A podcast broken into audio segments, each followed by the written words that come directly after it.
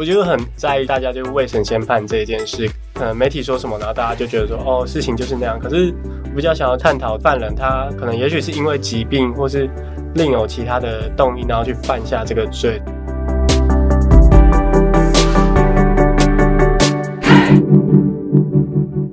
窝是什么东西？自立好窝，成就好我。我是善慈。社会上有一群失家儿，因为各种原因，年满十五岁就必须自食其力，独立生活，辗转来到中华育幼机构儿童关怀协会接受自立服务。他们被称为自立少年，也是我是什么东西？这个频道想邀请你看见的一道风景。窝是什么东西？讲的是自立好窝，讲的也是成就好我。今天善慈为你邀请到既是自立少年，也是大学新鲜人的 Joshua 来和我们聊聊。欢迎 Joshua。你好，我是 Joshua。Joshua，这个名字从几岁开始啊？国二那时候，育幼院的老师帮我取的名字，这样子。因为要上英文课嘛，所以每个人都要取一个英文名字。基本上是因为我以前英文名字太大众，叫做 Sam，就是很大众。你不太喜欢？对，太菜市场。然后就刚好因为在育幼院的时候有教会的生活。育幼院的老师就帮我取一个跟我中文名字很相近的一个英文名字哦，终于有一个你满意的，哎，跟中文名字好像谐音蛮相近的。啊，对对对对。你现在大一生活可以介绍一下吗？我现在大一生活刚读完，然后原本很怕就是这学期会被当，觉得每次到学期末要放假的时候都很害怕自己会被当，但就其实很幸运的可以欧趴，我觉得蛮开心的。可能自己念的学校没有到很满意，所以认同度蛮低的这样子。可是我觉得我还在就是慢慢摸索，毕竟法律是我喜欢的一个科系，也是就是我将来想要走的一条路，所以我会可能在大二更花心思在上面。嗯，你当初怎么会想要读法律系啊？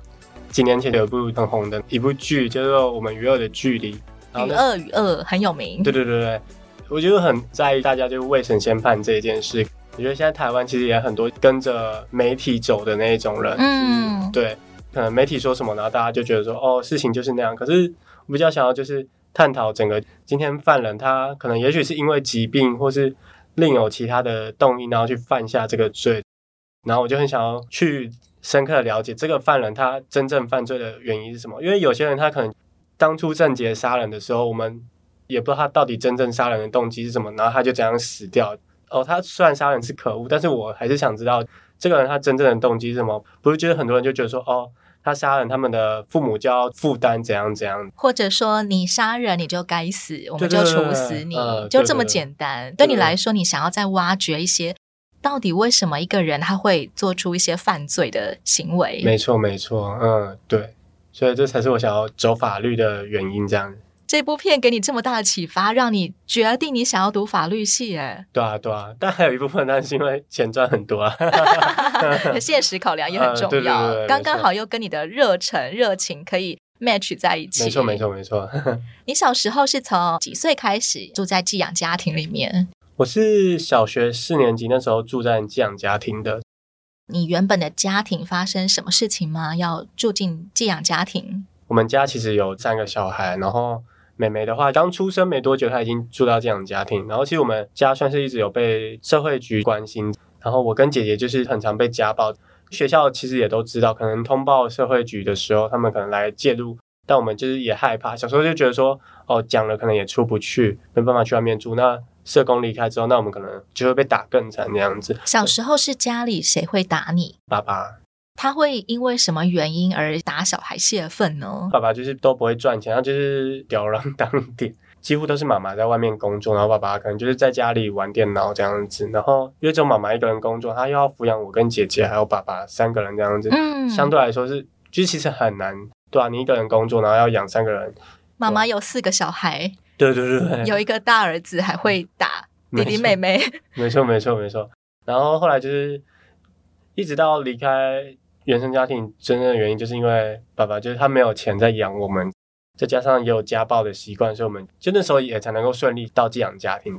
妈妈其实要养四个人，加上他自己，其实是经济很吃紧的。没错，没错，对啊。嗯嗯。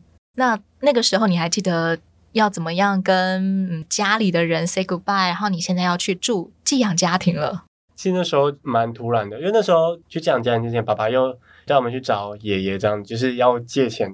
他都会叫我们做一些很奇怪的事情，可能就是你要跪下来跟阿公借钱什么的，我就觉得哦，爸爸想要跟他的父母借钱的时候，就带着你们去，对对对，然后让你们显得很迫切、很需要钱的样子。呃、没错没错，对，嗯，然后一直到后来，他爸爸可能自己就是也是没有办法吧，觉得他没有办法再抚养，所以就把我们送去寄养家庭，但也没有特别的说再见，这样、嗯、中午才通报社会局，然后晚上就离开。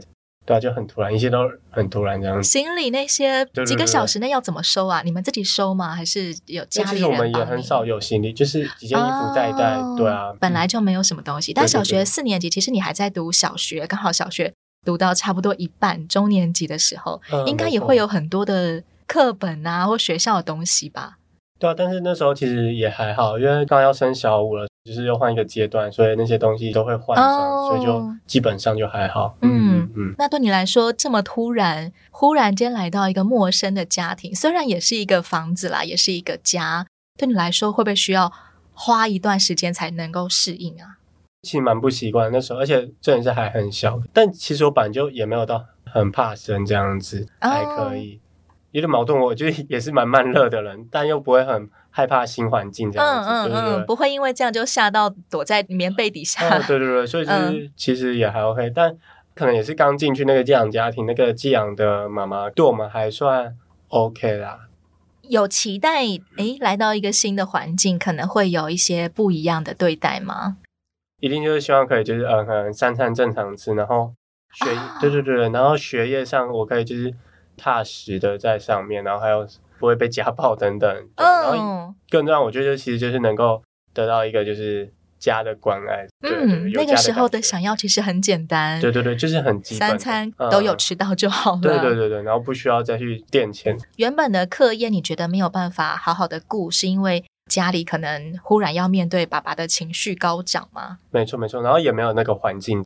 就没有办法好好的写作业，嗯、像这样子，对对对，常常被打扰。对，但那个时候你其实就期待你可以，呃，有一个空间，有一个时间，可以让你好好的把学校的课业读完，把作业写好了。对对对，没错没错。那实际上在这个寄养家庭里面，你感受到的是什么呢？我觉得出头其实都还好，我觉得适应的都还 OK，可是一直到后面，其实就是寄养妈妈有些人就露出本性。露 出本性。这个寄养家庭只有一个妈妈。寄养家庭就是好像就是要有，就是其实要有一个家庭的样子，就是妈妈，然后也要有小孩，因为你要有照顾小孩的经验嘛。寄养妈妈她自己也有小孩，对对对，有有。然后你们就跟她一起生活。她的小孩都蛮大，那时候小学吧，他们的小孩好像都高中、大学，完全没有办法一起玩啊。对对啊，没有办法，因为他的小孩都比我们大，所以就是没有办法有任何沟通或是一起玩，基本上就是我跟姐姐这样子。然后直到后面。小孩子都会犯，这是事实啊。小孩子就是会有一些白目的时候，会有一些比较屁孩的时候。因为我们那时候就是早餐都吃麦片这样子，然后学校对面又开早餐店，然后又很好，然后就觉得每天吃麦片很腻。然后那时候就会偷拿那个 寄养妈妈的钱去买早餐这样子。然后后来就是，你指的是你跟姐姐两个人？没有，那时候只有我这样子。哦，对对对。后来就是寄养妈妈可能知道，但后来就因为那时候我就不敢承认，就说谎。她可能心里就有那个底，但之后我就没有做了，可能也都处理好这样子。可是后来那个寄养妈妈有一个底，然后再加上其实我们一直以来都可能会有说谎的习惯。可能不论我有没有去偷钱这样子，可是我跟姐姐都就是会有一些不好的习惯，然后再加上姐姐可能从小在家里面要面对爸爸，不知道什么时候会打人，所以习惯的就是报喜不报忧，所以就是要隐瞒可能会触怒大人的一些事情啊，对对对对，嗯、或者是就因为这像可能爸爸之前也会叫我们去垫东西，然后店家没开之类的，哦、对对，因为他很容易就是不可以告诉爸爸说人家不给我们收账垫钱。反正后来在那个寄养家庭，就是那个寄养妈妈，她常常把我们丢在图书馆，在假日的时候，一整天她就是给我们三餐，早餐、午餐、晚餐，然后你就都带去图书馆吃这样子。那她在干嘛？她就在忙她自己的，在家里这样子。然后就是她让你们去图书馆野餐，你们就带了三餐在图书馆吃完耶。对对对，我真的是超级无敌傻眼，真的是。其实我比较期待一个正常家庭，可能假日我也可以就是出去玩这样子，但是。到后面就是我整天都在图书馆，然后就觉得我又不是什么犯人嘛，就为什么假日我要被关在图书馆？嗯，对，就好像这样就等于说我好像在以前原生家庭一样，就我连假日都在家，就都没有可以出去玩的感觉。像小时候我在原本家庭的时候就，就就有校外教学，我也没有办法参加，因为也没有那个费用。哦、所以我就很渴望，我可以多去外县市啊，多出去外面走走这样子，出去玩。对对对，总之不要再待在房子里面。对对对，我很想就是看看外面的世界，因为我就觉得我知道我住在新北市这个地方，但是那个时候我可能对于新北市来说，就觉得哦，原来我只住在原本原生家庭的树林区，我只知道我住在三峡区，但我不知道原来。新北市这么的大，这样子，嗯、对，还有很多地方可以玩。世界这么大，不要说世界了，台北市这么大，对啊，但是都没有机会可以出去看一看。新北市也很大，你只想去外面，说不定去个公园啊，嗯啊、呃，去个同学家也好。对对对。但在寄养家庭里面，完全没有出去玩过。对对对，我就没有感受到一个很让我期待的感觉。对对对。你后来有机会可以得知为什么寄养妈妈这样子。把你们每周末放在寄养在图书馆里面吗？好像也没有特别去问这件事，但是就我觉得应该是我们做错事这件事吧。可能是他不太信任你们，所以不让你们假日待在家里吗？对，因为他假日应该也会在家，之后后来一直到后来就是他有开早餐店，他比较忙，那时候我们也几乎都在图书馆，对，然后一直到晚上才能回去。那对于寄养妈妈发现，哎、嗯，你偷了我的钱，嗯嗯，他有问你？有，有我我有跟他说，但是他就是知道了啦。反正就是后来也是，也没有真的要谈谈这件事情。对，他就是打手啊，处罚就是有点打手，他也也会有点家暴。像是之前就是我跟姐姐会说谎的时候，她会拿那个抓耙子，就是打我们嘴巴。就是她其实会叫我们互相嘴巴，对对，他会叫我们互相掌嘴这样子，然后可能。因为就不敢打你，怎么可能打自己亲人的嘴巴掌嘴这样子？然后就可能力道太小，他直接就是示范给我们看，就是他就是可能打我或姐姐其中一个这样子他。他就真的拿抓耙子打你的嘴巴。对对对对对，那是有可能会受伤的耶。对啊，因为抓耙子是硬的啊。没错没错。对你来说，那个时候有没有非常的愤慨啊？有，我其实蛮生气的。其实那时候一直在忍，真正到我整个会离开，就是我真的受不了。我就跟姐姐说，我一定要去跟社工讲。就有一次我们去家扶中心，然后我就跟他说，我们一定要跟寄养家庭的社工讲这件事。因为其实到后面有一阵子，就是在图书馆旁边有一个饮料店的叔叔，他其实蛮关心我们的，知道我们的的状况。然后我们跟他讲，我们在这个寄养家庭发生什么事。啊只是很刚好，怎么会认识到图书馆旁边的卖饮料的叔叔啊？因为那个时候就是呃，因为在。三峡区就是那一块，还有另外一个寄养家庭，其实我们活动有认识，然后刚好有一天就在图书馆就见到他们两个，就是刚刚好。对对对，就很刚好。而且我们原本就认识，然后后来就知道哦，原来他们假日也都会去图书馆，但他们他们也被放在图书馆。对，那他们好像自己要去了，因为他们可能没有电脑，然后去图书馆可以用电脑这样子，对对对，写作业啊，查资料啊，对对对对。他们其实过得也比较好一点啦，然后就是他们先认识那个饮料店的叔叔阿姨，然后后来我们因为都玩在一起，所以也认识了，然后我们就跟那个叔叔阿姨说我们的状况，然后那个叔叔就还蛮关心我们，就可能给我们吃啊，蛮感动，就是他还准备一张悠游卡，里面还加值的，可能一个礼拜就加一千块这样子，然后让我们过去买吃的、买喝的，这样就正常吃，不要吃什么冷掉的食物啊这样。他只算是一个路人哎，对啊，对啊，他并不是一个社工，或者是也不是你的寄养家庭。嗯，没错。但后来那两个姐妹可能就觉得说我们在骗人吧，然后或者一直滥用别人的好意，反正他就去跟社工讲，然后他们的社工可能就跟我们的社工说这样子，社工会来家访，就每个月。就来家访之后就讲了这件事，那那个寄养妈妈知道就哦，他他那时候还在社工面前哦哦没事啊，好啊好啊。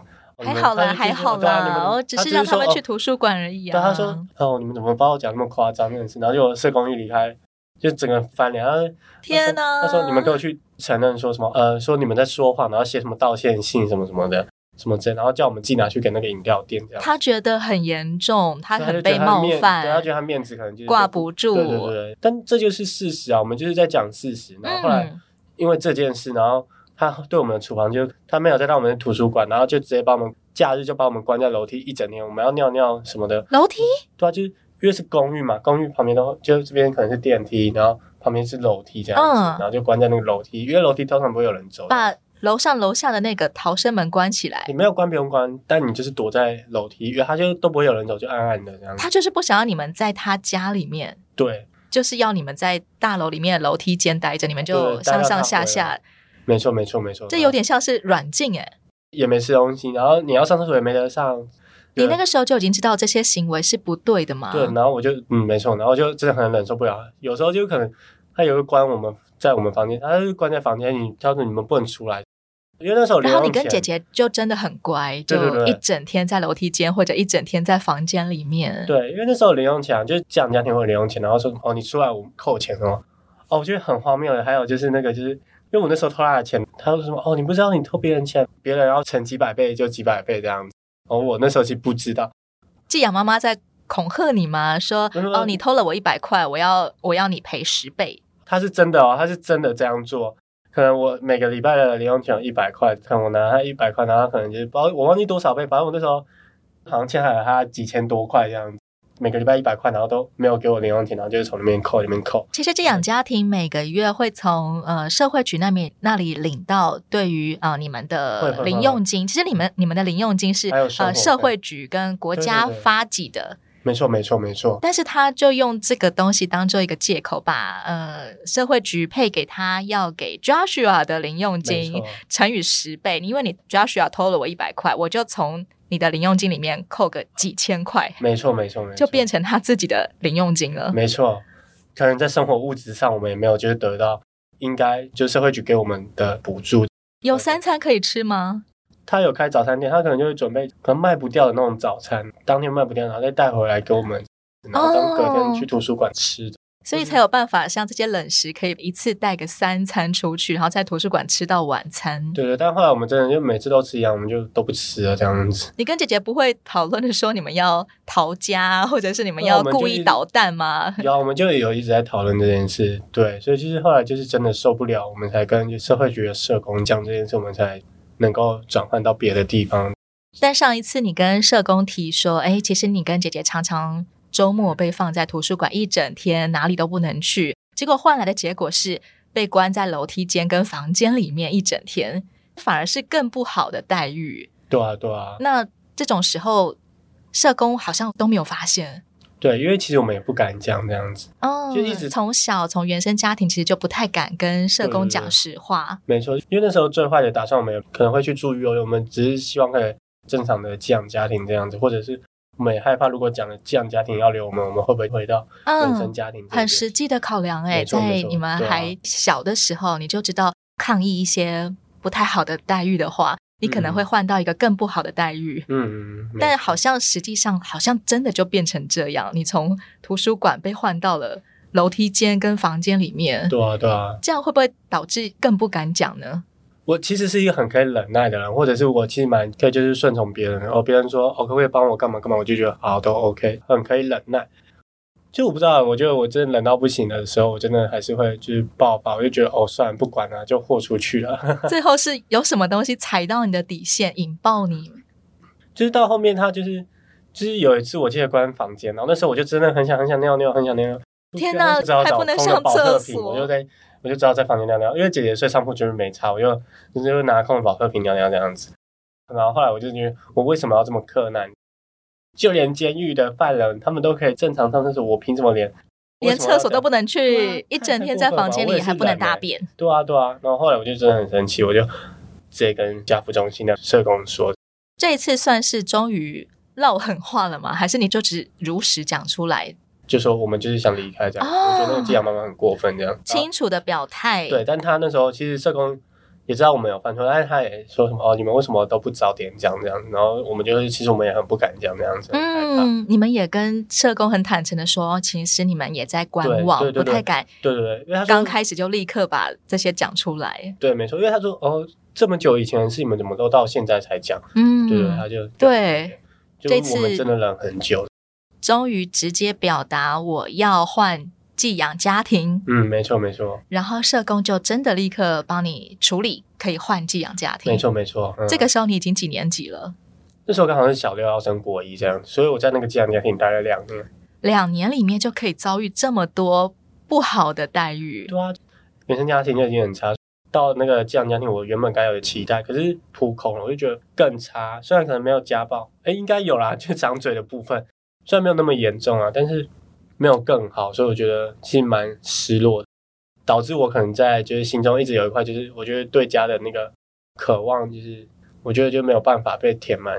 有一块空洞。对对对，因为原生家庭好像没有一个家的模范一个样子，嗯，然后到了寄养家庭，刚刚好肚子有一个奇怪的寄养家庭，没错没错，所以好像也始终没有那个家真正该有的样子来填满心里面那个空洞，嗯。但是你从很小的时候，其实你就对于暴力行为，你能够辨认得出来，这是不对的耶。对啊，就是我觉得你不会因为他是我爸爸，所以我就合理化啊，他这样子是为我好。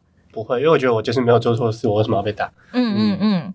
因为我可能觉得就是哦，你做错事，你可能就是可能打个手心那种，我都觉得还好。但我觉得你不要就是太夸张的那种行为，像可能就长嘴巴那种事，我就觉得那太夸张了。怎么可能你叫你你会叫你自己儿子两个互打嘴巴吗？不会嘛，对啊。实际上跟寄养家庭的比较大的手足是完全没有什么互动的嘛，因为你们小学生他们已经高中生了，对啊，完全没有互动。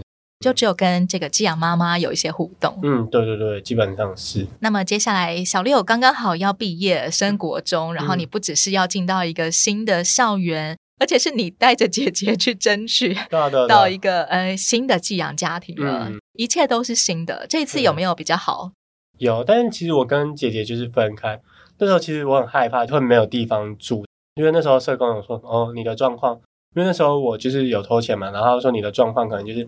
只有一个寄养家庭想要留你这样，我不知道他找了几个，但是可能他就可能找能够没合到的，对对对，很少很少，对对对。然后后来我就哦，就也很幸运，刚好那时候就是遇到的那个寄养妈妈，其实她已经也年纪有点大，她应该算是阿妈那种了，对对对。哦，搬到寄养阿妈的家里了，对对对。然后她也有另外一个寄养的弟弟，差我一岁相处，然后他也是男生，然后觉得嗯很棒。姐姐是另外跟她去别的寄养家庭哦，所以你的争取其实并不一定要跟姐姐一起。没有，是那时候的状况，只有一个寄养家庭愿意收我，所以姐姐的状况就是去别的寄养家庭，然后我的状况可能就是呃，因为只有这个寄养家庭愿意收我，所以我就只能去那边这样子，跟另外一个也被寄养的弟弟这样子，因为寄养家庭可以就是看你的能力去看可以寄养多少个小孩。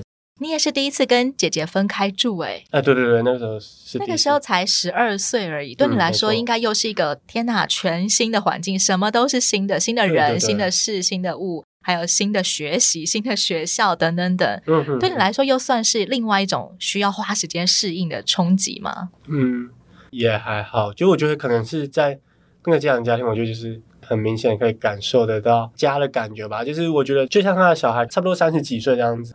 跟我跟另外一个寄养的弟弟一起玩啊，一起聊天，我就觉得我们岁数差蛮多，可是他们就是还是会常常跟我们聊天，然后关心我们状况，就觉得很感动。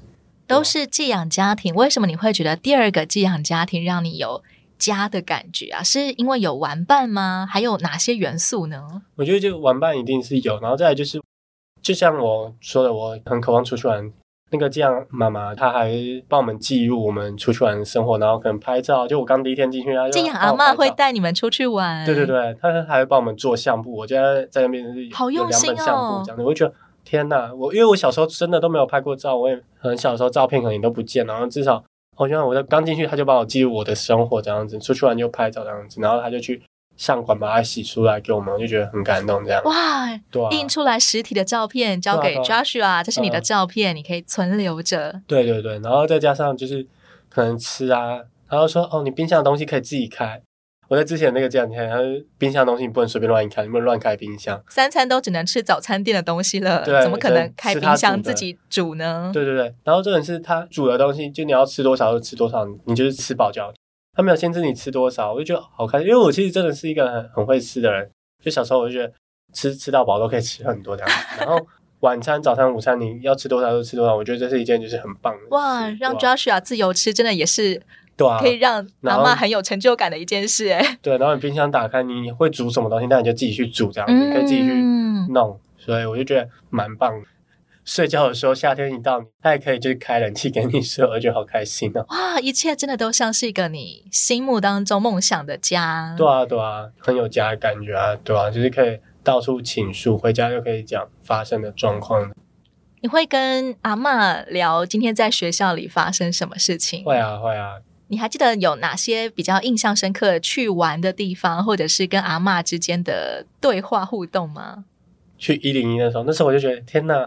我竟然看到一零一，现在想想，我觉得我很真卡手，因为我那时候，因为小时候我那时候真的是没有去过一零一，然后我那时候看一零一，我就觉得好开心，超快，然后还去然后我就觉得一零一东西一定都很贵，然后他也带我们去吃一零一的，虽然只是美食街的东西，但我觉得我看起来就好贵哦，但我觉得很开心，我真的超级开心的，就可以去一零一玩。到后面还有再安置一个紧急的住个几天，算是弟弟妹妹。对对对，然后他也是被家暴，然后紧急安置到你的这个寄养家庭。对对对，然后反正就很皮，然后然后那时候因为我其实蛮喜欢这个家庭，他就来到这个寄养家庭，那个寄养妈妈就很疼他，阿妈就很疼他，然后他又很皮，然后就会可能顶嘴这样，我就很讨厌这种。小，屁孩，对，可是我会打他，但我我不会打，我只是觉得哦，他很讨厌，然后他很喜欢争宠，我就很生气。然后因为那时候我就觉得说，哦、争宠是怎么样争宠啊？就是可能会故意做很白目的事，让这样妈妈去，会博得很多的关注。对对对，然后再加上原本就是因为另外我进来的时候有另外一个这样的弟弟，他其实住比较久，所以他跟这样的妈妈一定会相对来的比较熟一点。而且后来就在那段时间，我就觉得我好像顺位变成第三，我就觉得很不开心。然后我就很生气，我忘记什么事，我很生气。然后我也就是有跟这样妈妈吵架，就是我那时候就一直生闷气，也也就是吵架，然后很不开心。后来到后面，其实我要离开的时候，因为我那时候其实在这一间寄养家庭待蛮久，我要离开，这样妈妈其实很希望我留下来，我也很想留下来，可是就是就是我觉得怎么求也没用，怎么求社工都没有，就是你到就是得走。原本就有一个固定的时限，因为其实寄养家庭真的很有限。能够希望把资源留给就还有其他需要很迫切需要的孩子，就是需要待在一个家的地方。嗯，所以也算是社工觉得 Joshua 你已经可以毕业了，没错没错，对你其实能够自己把自己照顾的很好。嗯，那看看可不可以把寄养家庭的名额让给像你一样的更小的小孩。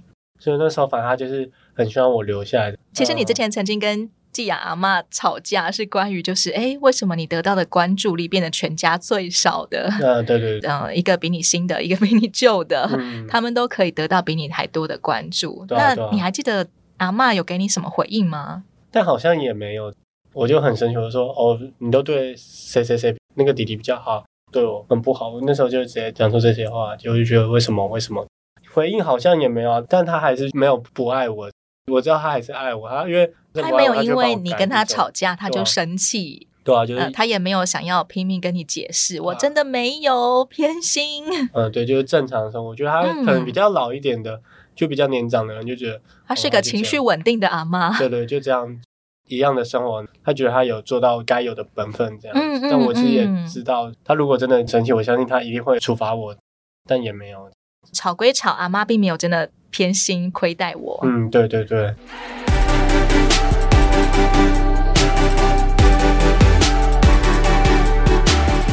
Joshua 的分享还没结束，经历原生家庭的家暴，获得安置，进入第一个寄养家庭后却遭到错待，转入第二个寄养家庭后，才从寄养阿嬷身上感受到前所未有的家的温暖、家的安全感。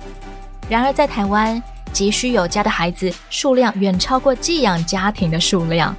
稳定成长的 Joshua 即将从寄养家庭转入育幼院，育幼院相当于小型社会，团体生活的适应和半工半读的挑战都摩拳擦掌，等待着少年 Joshua。请你别错过下一集《窝是什么东西》，听听 Joshua 的成长路。也欢迎你上到 CCSA 中华育幼机构儿童关怀协会的网站，关注各种帮助失家儿的方式。我是善慈，自立好窝，成就好我。我们下回再见喽。